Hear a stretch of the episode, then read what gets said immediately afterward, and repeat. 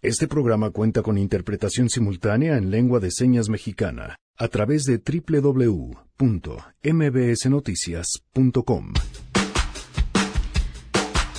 Todo presidente, bueno, casi todo presidente, tiene su luna de miel al principio de su gestión. Se le acabó la luna de miel a Andrés Manuel López Obrador. Hoy, martes Chairo, Ramón Morales nos comparte su punto de vista. Abrazos, no balazos Abrazos, no balazos. Además, Guille Gómora nos pondrá en contexto sobre el poder de la CENTE para influir en la agenda legislativa. Mañana arranca el maratón legislativo, malabares que habrán de hacer los senadores y los diputados para aprobar la reforma educativa y las leyes secundarias de la Guardia Nacional. Veremos qué tan bien librados salen de este maratón y de este malabarismo legislativo nuestros representantes en el Congreso. Tenemos también buenas noticias y muchas cosas más. Quédense con nosotros así arrancamos a todo terreno. MBS Radio presenta A Todo Terreno con Pamela Cerdeira.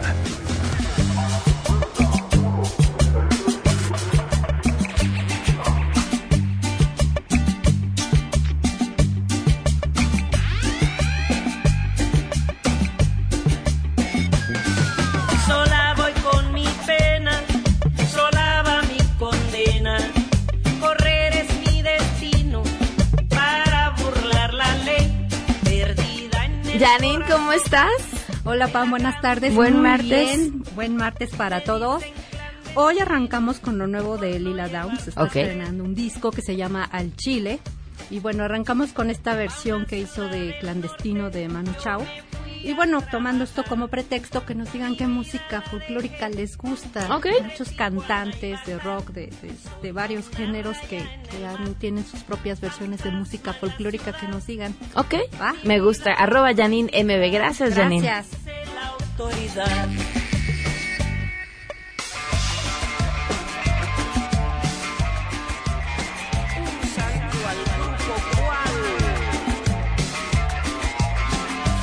Gracias por acompañarnos en este martes 7 de mayo del 2019. Soy Pamela Cerdeira y la invitación a que se queden aquí hasta la una de la tarde. El teléfono en cabina 5166125, el número de WhatsApp 5533329585 a todoterreno arroba y en Twitter, Facebook e Instagram me encuentran como Pam Cerdeira. Miguel González está en interpretación de lengua de señas el día de hoy. Gracias, Miguel.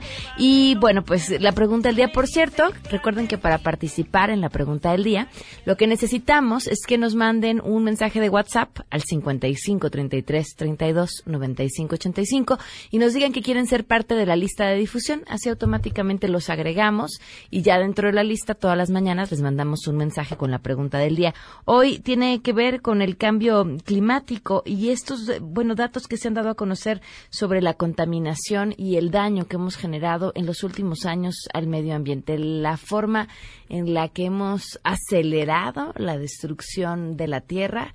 Y eh, platicaba con Janine justo antes de empezar el programa, pareciera que tampoco es eh, de interés de la agenda de, muchos mandatarios, ¿no?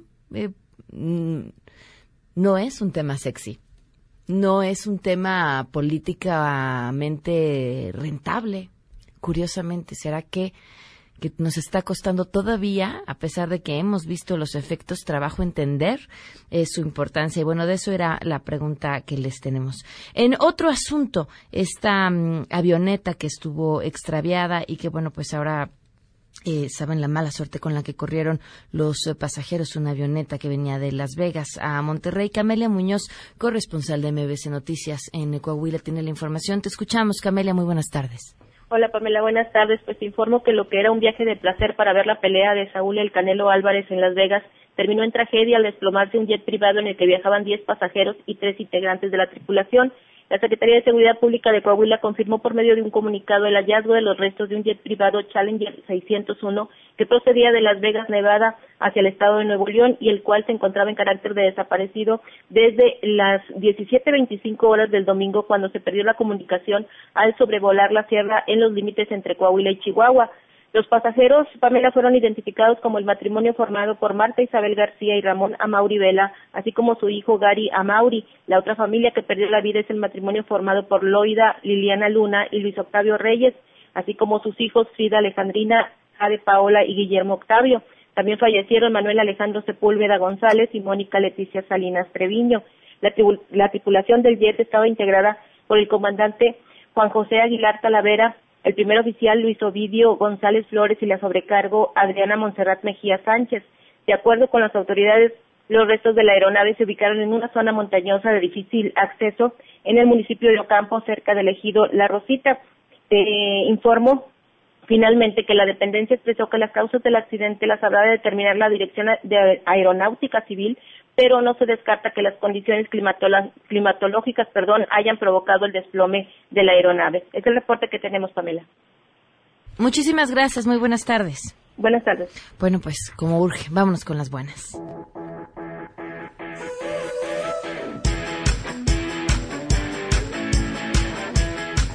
Me encanta compartirles esta buena noticia porque ya van tres años, si no me equivoco, que les compartimos esta buena noticia y lo es de verdad en diferentes sentidos. Le agradezco muchísimo a la maestra Yasmín Mendoza, directora del área de compromiso social de la Universidad Panamericana, que nos acompaña vía telefónica. Yasmín, ¿qué tal? Muy buenas tardes. Hola, ¿qué tal? Buen día, ¿cómo estás? Oye, pues si no me equivocaba, era la tercera vez o el tercer año, porque es justamente la tercera ocasión en que llevan a cabo la Feria del Empleo para Personas con Discapacidad. Cuéntanos. Sí, efectivamente, es el tercer año porque la Feria eh, para el Empleo de Personas con Discapacidad se lleva a cabo de modo anual. Entonces, este será nuestro tercer año con muy buenos resultados, esperamos, ¿no? Como los dos anteriores. ¿Cuántas empresas tendrán con ustedes? Este año tendremos más de 35 empresas y aproximadamente 10 organizaciones de la sociedad civil que trabajan por la discapacidad, todo tipo de discapacidades como motriz, auditiva, intelectual y visual. Ok. ¿Qué, cómo, ¿Cuál es la invitación para las personas para que puedan acercarse? Los esperamos este 9 de mayo, es jueves, a las 9, y media de la mañana, en las instalaciones de la Universidad Panamericana, ubicadas en Augusto Rodán 498, Colonia Insurgentes Miscuac. Les pedimos que traigan su currículum impreso para que puedan aplicar alguna de las vacantes que tenemos disponibles para todos ustedes. Eh, Yasmin, ¿ya pueden contar con resultados de los años anteriores? ¿Cuántas personas han logrado ser contratadas? Sí, efectivamente, hemos tenido a lo largo de estos tres años eh, más de 2.000 personas que asisten a las ferias y a las capacitaciones y talleres que nosotros brindamos en Colabore. El Centro Panamericano de Colabore depende de la Universidad Panamericana y eh, nace hace 12 años. A lo largo de estos 12 años hemos colocado a más de 700 personas con discapacidad y en estas ferias hemos tenido buenos resultados, sobre todo en la incorporación a las capacitaciones para el trabajo de, los candidatos. Estas capacitaciones van desde preparación para eh, currículum, capacitación en cómputo, en inglés, en currículums, etcétera y también es la primera vez y es la primera feria que llevamos a cabo programas y talleres alternos para que las empresas y el público en general pueda conocer más sobre la discapacidad y se pueda sensibilizar. Es así que tendremos talleres de braille, de pintura con pies y boca, una cata de vinos en la oscuridad eh, y muchas sorpresas más también. ¿Cómo se beneficia, Yasmin, una empresa cuando incluye en su plantilla laboral a una persona con discapacidad? Mm, me parece que la ganancia principal para la empresa, la empresa es para sus empleados también y para su productividad. Número uno, porque comprenden la, discapacidad y como una limitación, a que muchas veces es física, no nos limita en una capacidad para desarrollarnos profesionalmente y por lo tanto eh, en tema personal eh, compartir una y ser incluyente en una empresa nos hace más humanos, por así decirlo, también nos hace más responsables del trabajo que nosotros desempeñamos. Y en tema de productividad, las personas con discapacidad eh, tienen un gran problema para colocarse y, y mantener su trabajo. Es decir, cuando una persona con discapacidad logra obtener un trabajo, su compromiso se vuelve el 200% eh, en la dinámica del trabajo, en esta inclusión, en esta apertura al diálogo y, a la diversidad, bueno, nos enriquece a todos, ¿no? Claro, sin duda. Pues te agradezco mucho la invitación. ¿Le podemos recordar los datos al público? Eh, sí, claro que sí. Es para este jueves 9 eh, de mayo a las nueve y media de la mañana. Los esperamos en Augusto Rodán 498, Colonia Insurgentes Miscuac. Ok. Y con su currículum impreso es una, una invitación abierta al público. Muy bien, muchísimas gracias y de nuevo mucho éxito. Muchísimas gracias, que estén muy bien. Hasta luego, vamos a una pausa y continuamos a todo terreno. En unos momentos, en A Todo Terreno. Es martes, Charo, y tenemos también a Guille Gómora. ¿Qué acciones realizas para evitar la contaminación? Lo que yo hago para no contaminar es reutilizar las hojas de papel. Siempre cargo una botella para rellenarla de agua. Utilizo un topper para comer trato de no utilizar popotes, de no utilizar recipientes de unicel. Yo evito las bolsas de plástico en el súper, cargo siempre mi termo de agua y no me gusta utilizar productos desechables. Separo la basura, evito derramar líquidos en el drenaje, uso bolsas de tela para las compras y limito el uso del auto. Trato de educar a mis hijos para que traten de ayudar al planeta. Yo sé que eh, simplemente la educación que yo les pueda dar es muy poquito, sin embargo, pues dicen que de granito en granito se llena, ¿no?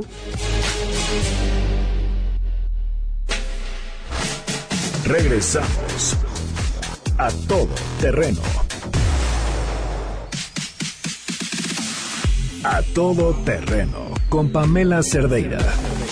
Continuamos. Odiado y amado. Martes Chairo. Con Ramón Morales Izaguirre. A todo terreno. la tierra los hombres y sobrevivir. Para curar mi corazón a la mente, dejarla fluir. Para el espíritu elevar y dejarlo llegar al fin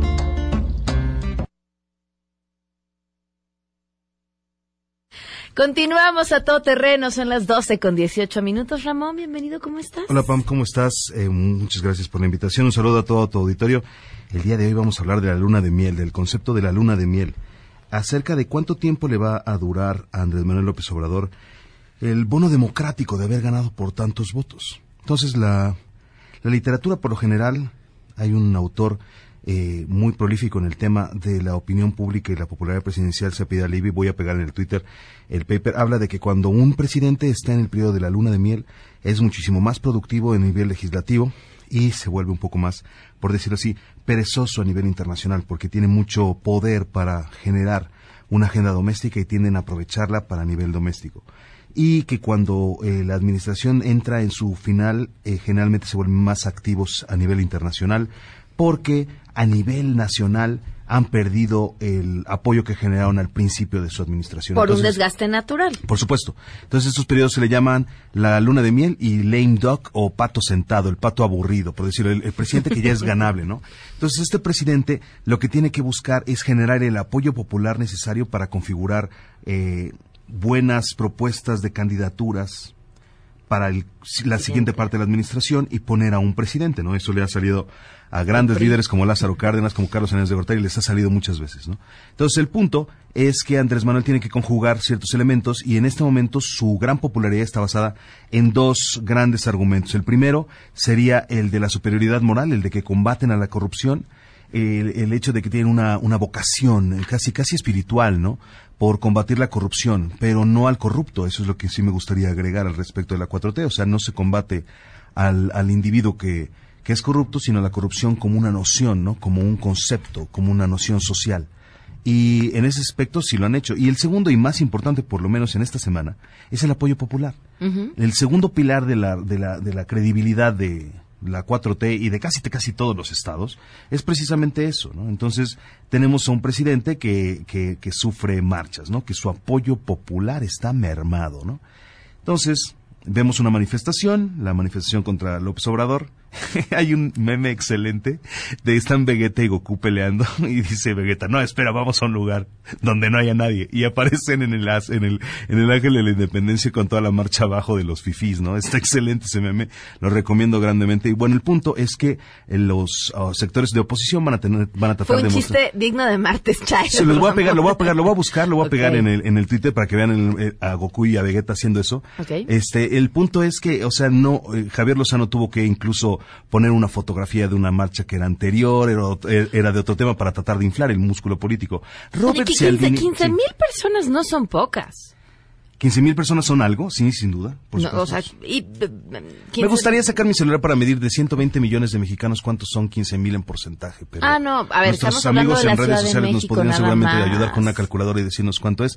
Pero el porcentaje seguramente no sería duplicado o, o- o más bien igualado en diferentes provincias del país. Me- Yo me- creo que me sí es un gustaría- sector específico. Me, gustaría a mí que eso fuera discusión entera de otro programa, Es- porque yo no entiendo estas em, carreras para mostrar músculo, que me imagino además son eh, tan viejas como la política misma. Eh, la toma de protesta de Donald Trump, yo recuerdo que sacó unas imágenes de lo masiva que había sido su toma de protesta. Y había otras, las de Obama. los- sí, exactamente. Las de Obama eran las eran devastadoras, ¿no? Entonces ahí te dabas cuenta de que el político tiende a tiende a buscar generar una noción de la gente me apoya, la gente está conmigo, ¿no? Y eso es un, un, punto muy importante de la toma de decisiones humana, el sentir que la masa la apoya, el sentir que el, el público está detrás, la gente lo hace, 20 mil clientes no pueden estar equivocados, 9 de cada 10 gatos prefieren Whiskas, el número uno en los rankings, la cosa que todos hacen. Entonces Robert Cialdini tiene un, un capítulo sobre esto, de los seis principios persuasivos, y bueno, Aristóteles hizo su retórica a partir de las decisiones masivas. El punto es que la administración actual está basada en dos puntos, su superioridad moral y sus números. Y ellos tienen todo el derecho de generarles la, la impresión de que son muy grandes o muy chicos y de eso se trata la lucha política. Es importante que sea. Y creo que lo más importante, o por lo menos para mitigar el fenómeno mediático, es que Andrés Manuel contestó, están en todo su derecho Sí. y no hubo represión. Yo creo que lo hizo muy bien. Eso es una cosa letal para una marcha porque la hace poco memorable.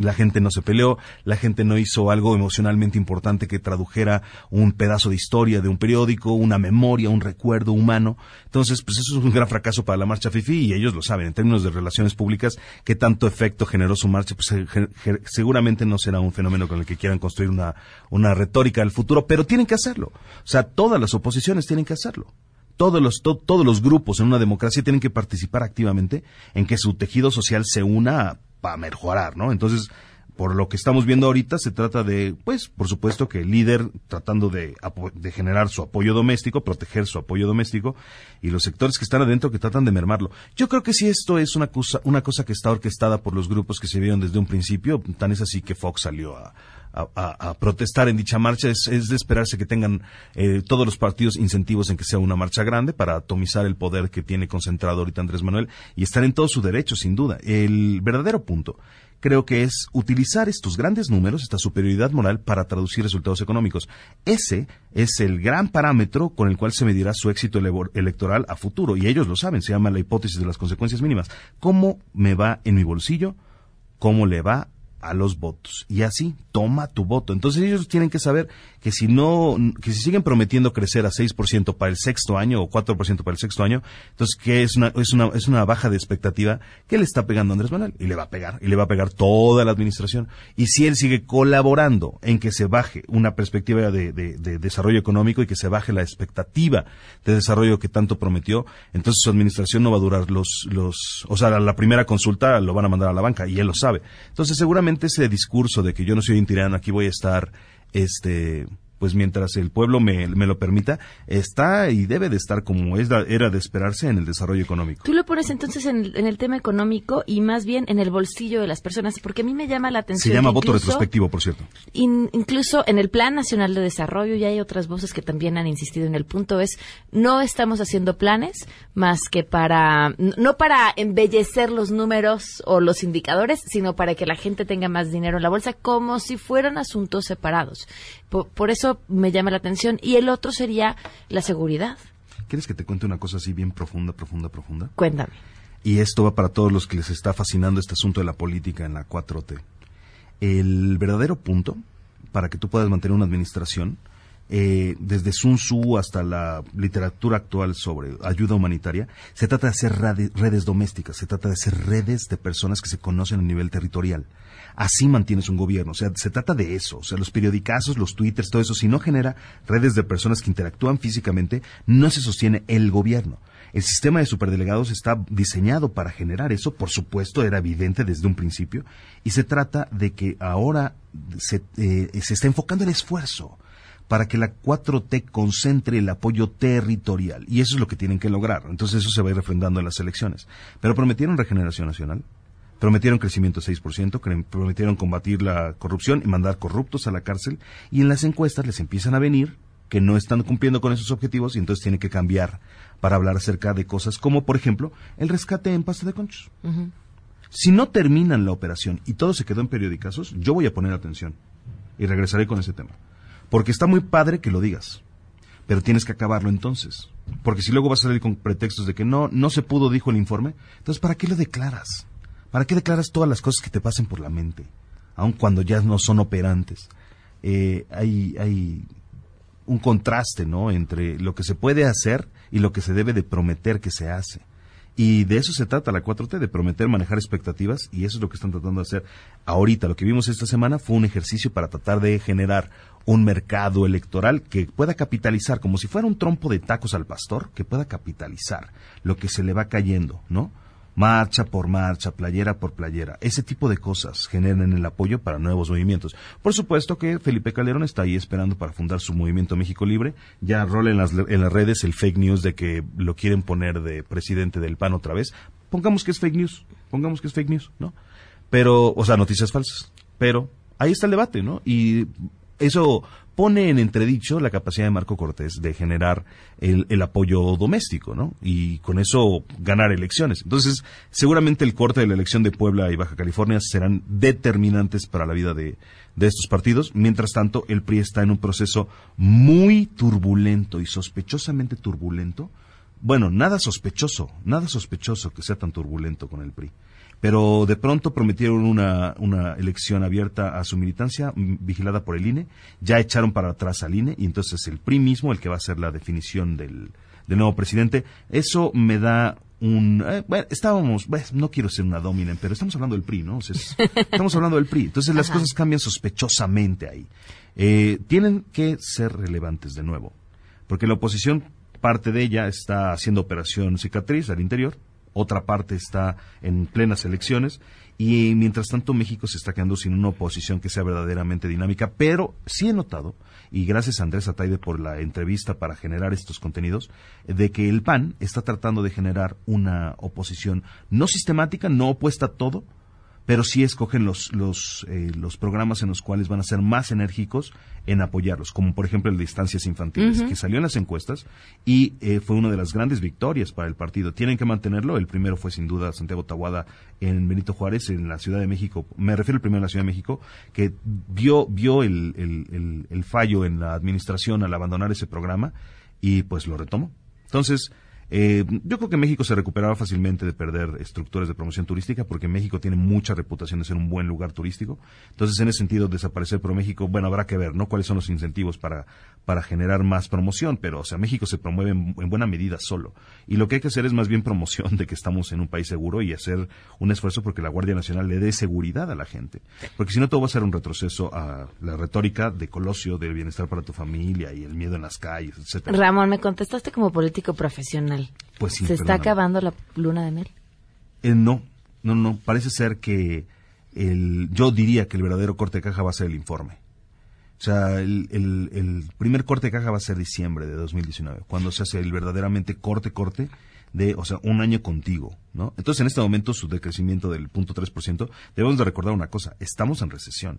O sea, y que nadie se le olvide. El hecho de que Peña Nieto haya sido muy bueno en promover otra retórica no significa que no lo estábamos. Pero el peso se ha depreciado seis pesos en los últimos seis años, o ocho pesos en los últimos seis años. O sea, estamos deteniendo una caída. Venimos en roller coaster. Si ustedes abren una toma macroeconómica del crecimiento del PIB de México en los últimos 18 años, vamos a ver una caída libre. O sea, Andrés Manuel tiene, lleva cuatro meses deteniendo una recesión y pues el precio se está tratando de apreciar ante el dólar, más un Trump que es extremadamente agresivo porque está en campaña, eh, es lo que va a querer es ratificar sus tratados, tiene que ratificar el USMCA, el, el acuerdo comercial, y pues vaya, Andrés Manuel ha tenido que, recuperar, y sí es importante decirlo en de Chairo, ha tenido que recuperar un país que estaba en desgobierno absoluto. O sea, las declaraciones sobre lo que hacía la PGR en el sexenio anterior de, de Gertz Manero eran verdaderamente aterradoras. Entonces, a mí sinceramente me sorprende mucho que, que se esperen cambios tan rápidos y bueno, pues la, el tamaño de la protesta en el Zócalo revela eso, ¿no? O sea, revela que todavía falta mucho tiempo y que el público es tolerante ante esto. ¿Cuánto dura una luna de miel? Depende del candidato, depende del tiempo de la administración y depende de las expectativas que pueda mostrar. Entonces, pues yo creo que las personas que reciben su, su pensión, su, su dinero, sus, estos jóvenes por el futuro que reciben sus apoyos, eh, lo hagan para bien, ¿no? lo hagan para crecer, para alejarse de la delincuencia, para aprovecharla, para hacer cosas buenas por su país.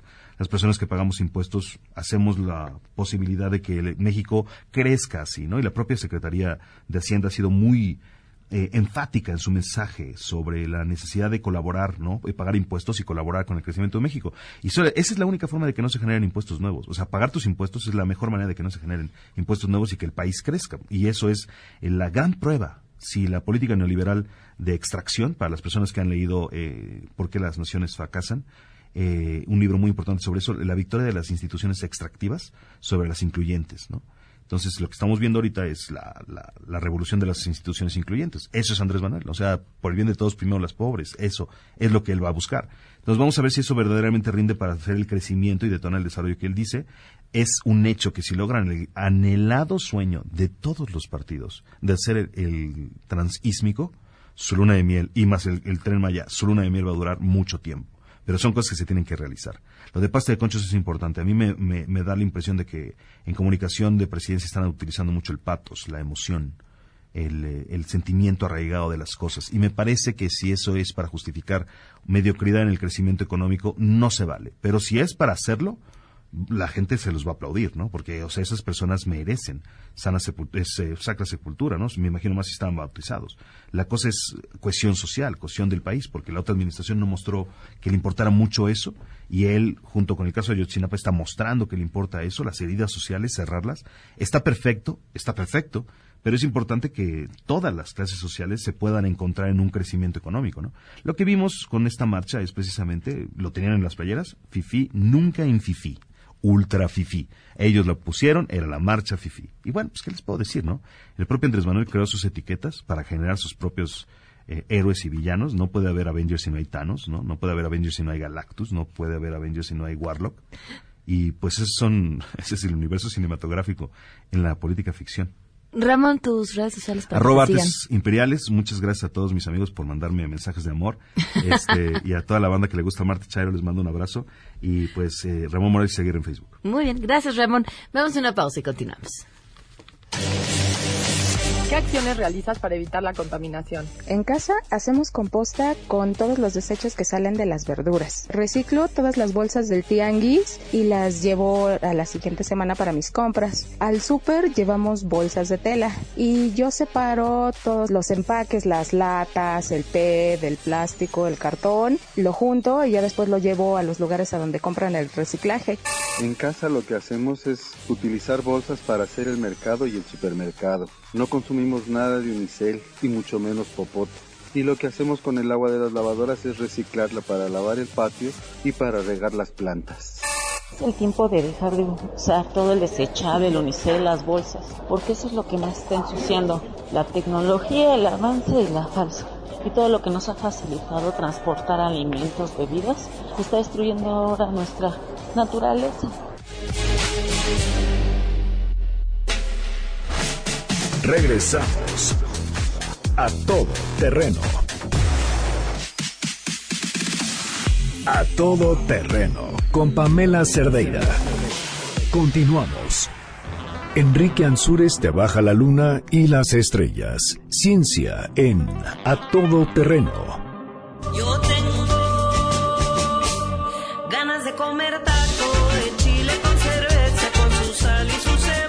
Justamente eso estaba pensando. Leí el tema de Enrique Ansúrez y la verdad es que me dio hambre. Enrique, ¿cómo estás? Muy buenas tardes. Pamela, muy buenas tardes. Un saludo a ti y a todos tus radioescuchas. ¿Nos vas a explicar por qué algunas personas comen compulsivamente? Pues fíjate que es muy, muy interesante, sobre todo que es eh, en, un, en un país en, la- en el cual estamos sufriendo un problema bastante importante que es el sobrepeso y que también está relacionado con la diabetes. Entonces se está convirtiendo, bueno, ya se convirtió en una epidemia de acuerdo a la Organización Mundial de la Salud y esto nos hace ver este sobre sobre cómo nosotros tenemos nuestra nuestra alimentación cotidiana. ¿Cuántos de nosotros no nos gusta irnos en las noches y mm, básicamente llenarnos de tacos al pastor o, o de carnitas, verdad? Entonces, todos los alimentos ricos en contenido energético son alimentos que particularmente nos gustan. En lo que son verduras, pues no nos gustan tanto, pero si son unos buenos tacos de carnitas, pues este, sí estamos muy muy este, inclinados hacia este tipo de alimentación. Claro. Y, y tiene que ver un poco desde el punto de vista de la, de la evolución biológica, porque mm, cuando básicamente cuando nosotros eh, nuestros antepasados este, eh, no eran no eran eran eran este, no eran sedentarios pues tenían que estar buscando este pues, el- ahora sí que la comida y tenían que ahora sí que andar detrás del mamut como nos lo muestran en, algunos documentales.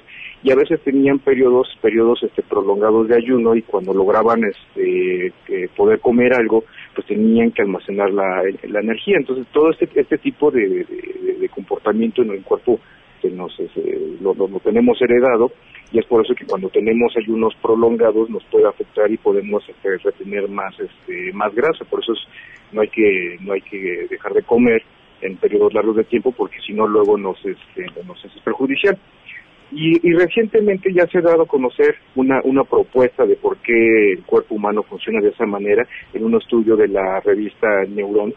Investigadores de la Universidad de Carolina encontraron una proteína que es un neurotransmisor llamado neciceptina y esta proteína eh, básicamente genera genera una, una reacción en, en la amígdala cerebral. Eh, hicieron este tipo de pruebas con, con animalitos y se dieron cuenta que esta, esta proteína actúa en la amígdala generándonos este, esta sensación de placer con eh, alimentos ricos en, en contenido energético. Esto es, es importante porque se pueden desarrollar tratamientos médicos para poder este, tratar este tipo de personas que tienen obesidad, este, que es importante, ¿verdad? O sea, estos tratamientos provocarían que te dejen de gustar los alimentos ricos en calorías. Exactamente, y, ya- y como dicen, dicen los médicos, ya no- evitar los atracones de comida, porque mu- muchas veces tenemos esa compulsión de, de seguir comiendo estos este, taquitos al pastor, carnitas, y con este, si se desarrollan medicamentos a partir de este nuevo descubrimiento, pues podríamos este, tomar esto y, y evitar que, que tengamos este tipo de comportamientos que son naturales, ¿verdad? Y además la, la este, industria para bajar de peso es una industria millonaria. Qué importante comentario acabas de hacer. ¿Cuántos de nosotros nos han ofrecido ahí las panas estos eh, medicamentos, este, pues que son mágicos básicamente, verdad? Suplementos. Entonces, ajá, o de estos que te dicen que te van a cortar el hambre o que te van a llenar el estómago. Pues bueno, y aquí es ahora sí que nuevamente la ciencia nos, nos sorprende desde el punto de vista de la neurología y ya encontraron este comportamiento y qué es lo que está generando este este tipo de, de, pues, de necesidades de comer alimentos ricos en energía. Buen dato. Muchísimas gracias, Enrique. Tus redes Es un sociales. placer. Les dejo la, les dejo más información para los que están interesados en mi Twitter, arroba Enrique Ansures, o en mi Facebook, Enrique Ansures, divulgador de la ciencia, y ahí les voy a dejar más información para los que estén interesados. Muy bien. Gracias, Enrique. Es un placer. Oigan, y dato que tiene que ver también con esto. Cuando uno come, la sensación de saciedad tarda más o menos unos 20 minutos en llegar a tu cuerpo, después de que terminaste de comer. Entonces uno, pues hay que medirle bien, ¿no? Porque luego por eso es que terminamos que ya no puedes, que sientes que el estómago te va a reventar. Y otro de los grandes problemas es el tema de la ansiedad. Cuando dejamos de fumar, por ejemplo, ahí les cuento. La gente pregunta, ¿dejar de fumar engorda? No, no, no es que engorde. Es que cambias el hábito que tenías con el cigarro y la ansiedad que depositabas en el cigarro a comer y comer más de lo que debes de comer, pues por supuesto engorda. Si alguno de ustedes ya dejó de fumar, espero la respuesta sea que sí, eh, para quienes ya lo hicieron, seguramente se habrán dado cuenta que hacer ejercicio aún les quita el aliento y esto tiene una respuesta sumamente lógica y científica. Con el cigarro, la función pulmonar disminuye y aunque con el tiempo esta se puede corregir ligeramente, también es necesario que como todo en la vida pongamos un poco de nuestra parte. Así que si ustedes quieren corregir esto, es importante que antes sepan sobre la vitamina D, esa justamente que se obtiene principalmente del sol, pero si nos ponemos a ver cuánto tiempo es necesario permanecer debajo del sol y además sin bloqueador, pues las consecuencias están trágicas. Específicamente hablando del cáncer de piel. Ahora que si lo que quieren es implementar la vitamina D en su dieta, lamento decirles que las cantidades de comida para que eso suceda los dejarían con un problema de obesidad y tampoco está tan padre. Eso sí, lo que quieren es por supuesto tener un estilo de vida mucho más saludable. Lo que les recomiendo es que vayan con un médico, le pregunten por la vitamina D de 4.000 unidades, que son las unidades necesarias para tener la cantidad adecuada en el organismo. Sin embargo, siempre es importante, en serio, que cuenten con la recomendación de un médico. Por otro lado, también es sumamente sencillo suplementar de esa manera porque con una pastilla al día tienen lo necesario para ayudar a que sus pulmones recobren sus funciones. Así que ya saben, vayan con un médico, pregunten por la vitamina D de 4.000 unidades y disfruten todos sus beneficios. Bueno. ¿Qué pasó, Rey? Hoy te veo, ¿cierto? Ah, te me habías olvidado, Sol. Es que me salió un bomberazo. ¿Cómo crees, Rey? Siempre me haces lo mismo. Pero bueno, tú te lo pierdes. Nadie le cancela el sol. Deberías saberlo, ¿eh? Si nunca tienes tiempo para tomar el sol, tal vez tus niveles de vitamina D3 son deficientes. Pregúntale a tu médico por la vitamina D3, la vitamina más completa en el mundo de las vitaminas. Productos Medix. Permiso de publicidad 1833 b 1700 Consulta a tu médico. ¿Qué acciones realizas para evitar la contaminación? Separando mi basura en los residuos que son cartón, lata y plástico. Cuando voy al súper, procuro siempre llevar mi bolsa donde voy a meter todos mis productos y así evito llenarme de bolsas de plástico que posteriormente estos terminan generalmente también en la basura. Compro bolsas reutilizables para mi súper, uso una botella de vidrio en la oficina para tomar agua, uso focos en mi casa de bajo consumo, optimizo el uso de mis equipos eléctricos en casa y los desconecto cuando no los ocupo, separo mi basura, uso el transporte público o camino cuando se puede y trato de comprar en el súper más cercano para no ocupar tanto el coche. Regresamos a todo terreno. A todo terreno con Pamela Cerdeira. Continuamos. Guillermina Gómora en contexto. A todo terreno. Ojalá que llueva café. ¿Cómo estás? ¿Qué tal, Pam? Buenas tardes, aquí estamos. Pues ojalá que llueva café, yo también, que ojalá que llueva un poco de mesura y de cordura. Oh, bueno, pides mucho, Guille. el día de mañana, que inicie en el Congreso una etapa crucial porque se llevará a cabo un periodo extraordinario que, eh, digamos que para el proceso legislativo no tendría nada de novedoso, pero sí en esta ocasión por los temas que se van a tratar y uno de ellos que es el principal y el de urgente resolución, dirían en términos legislativos, que es la reforma educativa esta que ha puesto al nuevo gobierno en jaque con sus aliados incómodos, que es la Coordinadora Nacional de los Trabajadores de la Educación, que no acaban de quedar contentos con la nueva contrarreforma, que quieren más y que han colocado al Congreso contra la pared. Muestra de ello fue lo que sucedió la semana pasada cuando Salomón Jara, el senador por Oaxaca, pues se ausenta que porque dice tuvo una emergencia familiar que nunca ha alcanzado a explicar cómo, cuándo, cómo fue, eh, ni a sus eh, compañeros de bancada. Lo que provocó que lo sacaran para empezar, pues, de la comisión permanente que se integró, quedó fuera. Se revisa ahora, aunque lo niegue Ricardo Monreal, se revisa si permanece o no como vocero de la bancada de Morena. O sea, le van a dar un correctivo al senador por Oaxaca, que tiene aspiraciones a suceder a Alejandro Murat que se alinea con la gente, que se sale en el último momento de la votación. Y pues bueno, cosas como estas son las que tienen ahora el Congreso en este periodo extraordinario. Mañana en la Cámara de Diputados se vivirá una sesión agitada que es este pues presentar esto que les regresan de San Lázaro a dos comisiones, que esas dos comisiones lo saquen fast track y después de eso se suba al pleno, se le dé lectura y sobre todo quede aprobada esta reforma educativa primero en Cámara de Diputados, eh, que es Cámara de Origen, luego se vaya al Senado y quede lista antes del 15 de mayo, 14 y 15 de mayo, que la CENTE ha amenazado con hacer un paro nacional de 48 horas. Esa es la urgencia y el día de para el Congreso a partir de mañana en este periodo extraordinario de sesiones, donde no solo se juega la educación de este país, sino también el tema de la seguridad nacional, porque está en proceso pues la elaboración y aprobación de las leyes secundarias de la ah, Guardia Nacional. Ahí estará el diablo, Guille. Ahí está en esa letra chiquita, en esos detalles, y también te puedo decir que estará en juego la cabeza de los coordinadores parlamentarios porque vimos que cuando terminó el periodo ordinario de sesiones fueron los dos a desayunar con el presidente de la República, Palacio Nacional, dijeron que todo estaba muy bien, grandes amigos, grandes cuates, pero si no le entregan los resultados que quiere el presidente de la República, se dice en Radio Pasillo, estaría en juego la cabeza de estos coordinadores parlamentarios. Mario Delgado, Ricardo Monreal enfrentan hoy días cruciales para su permanencia al frente de la bancada. Te, me podría atrever a sugerirte que eh, uno más que el otro.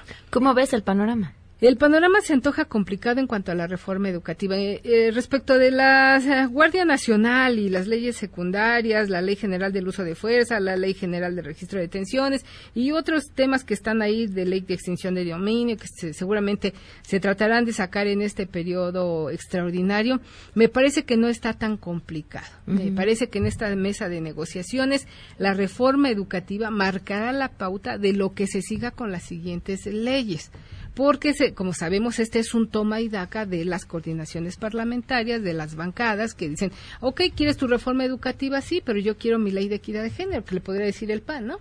O eh, podría ser el PRD que diga, sí, tú quieres tu reforma educativa, pues yo quiero mi ley de extensión de dominio.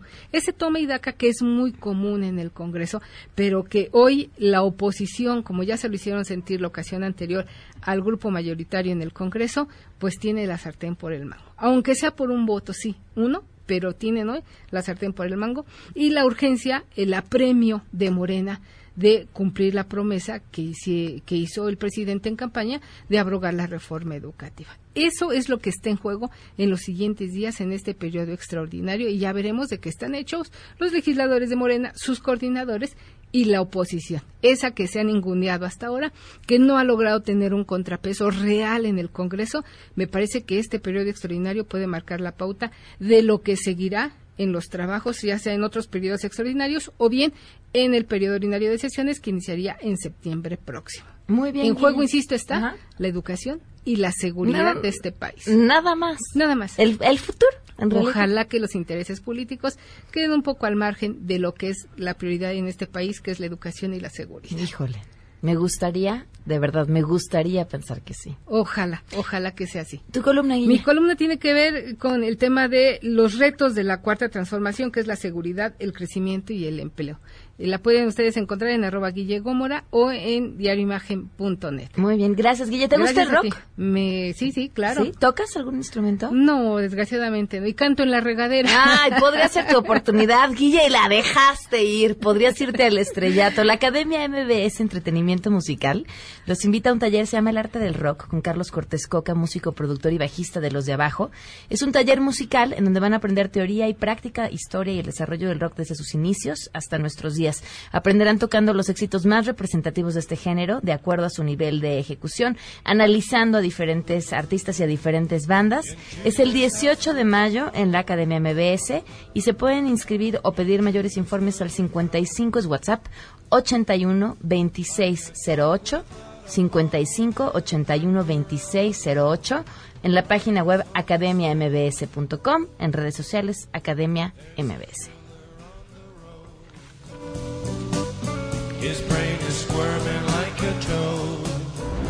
Y de esto se hablará en las próximas horas. A todo terreno.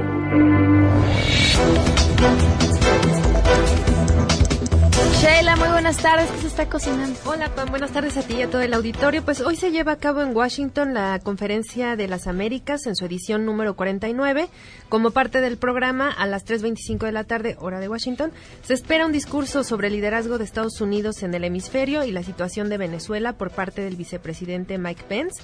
Y más adelante, a las 5.25, eh, tomará la palabra el secretario de Relaciones Exteriores de México, Marcelo Ebrard, y él hablará sobre la relación México-Estados Unidos y el nuevo tratado de comercio del USMCA que conocemos. Y fíjate, justo en ese momento eh, se está dando a conocer que tras 93 días de huelga ya se aprobó el nuevo calendario académico de la UAM Recordemos que hoy en la mañana fue convocado el Consejo Académico y ya se aprobó que el próximo lunes estarían eh, iniciando o reiniciando estas vacaciones y en diciembre se recortarán las vacaciones para poder cumplir con todo el ciclo. Ah, bueno, muy, muy bien. Muchísimas gracias. gracias. Sheila. Nos vamos. Gracias por habernos acompañado. Gracias a Miguel en la interpretación de lengua de señas en mbsnoticias.com. Nos vamos. Se quedan en mesa para todos. Soy Pamela Cerdeira y los espero mañana a las 12 del día. A todo terreno. Que tengan un excelente martes.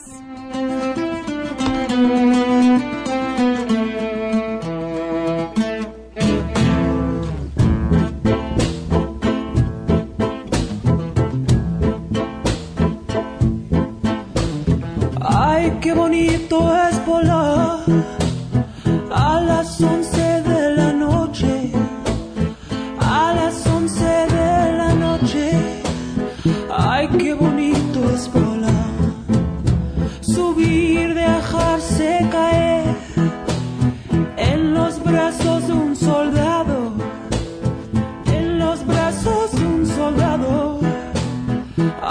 quisiera llorar. Me agarra la bruja, me lleva a su casa, me vuelve maceta y una calabaza. Me agarra la bruja. MBS Radio presentó A Todo Terreno con Pamela Cerdeira, donde la noticia eres tú.